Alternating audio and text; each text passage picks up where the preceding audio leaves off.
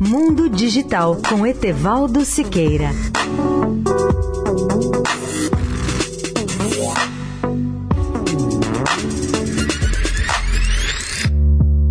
Olá, amigos de Eldorado. Os ouvintes já conhecem a TV de alta definição, ou HD, de High Definition, que praticamente já está disponível em todo o Brasil. As imagens de HD são formadas por linhas horizontais de 2.000 pixels, ou pontos de iluminação, pontos que contêm as três cores básicas da TV. Essa TV é conhecida pelo nome de TV 2K. Depois dela surgiu a TV 4K, cujas imagens são formadas por linhas horizontais de 4 mil pixels.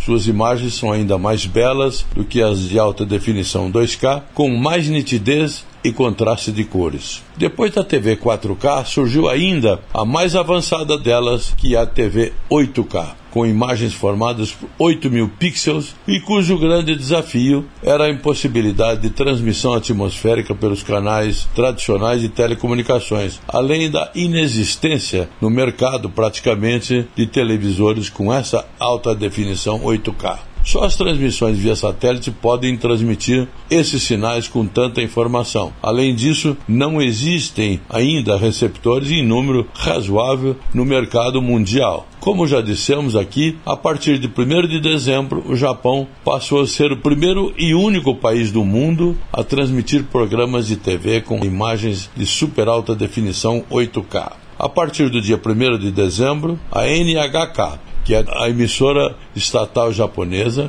Outras emissoras se juntaram a ela e começaram a transmitir via satélite programas tanto de TV 4K quanto de 8K que é a Ultra High Definition TV. O conteúdo 4K, no entanto, foi oferecido em 17 canais, mas só a NHK transmite programas com a resolução máxima de 8K. O governo japonês tem estimulado muito os serviços 4K e 8K há tempo para registrar e transmitir as Olimpíadas e as Paralimpíadas de Tóquio que se realizarão em 2020, apesar de uma quantidade limitada de conteúdo ainda ainda estar disponível nesse padrão 8K. Etevaldo Siqueira, especial para a Rádio Eldorado.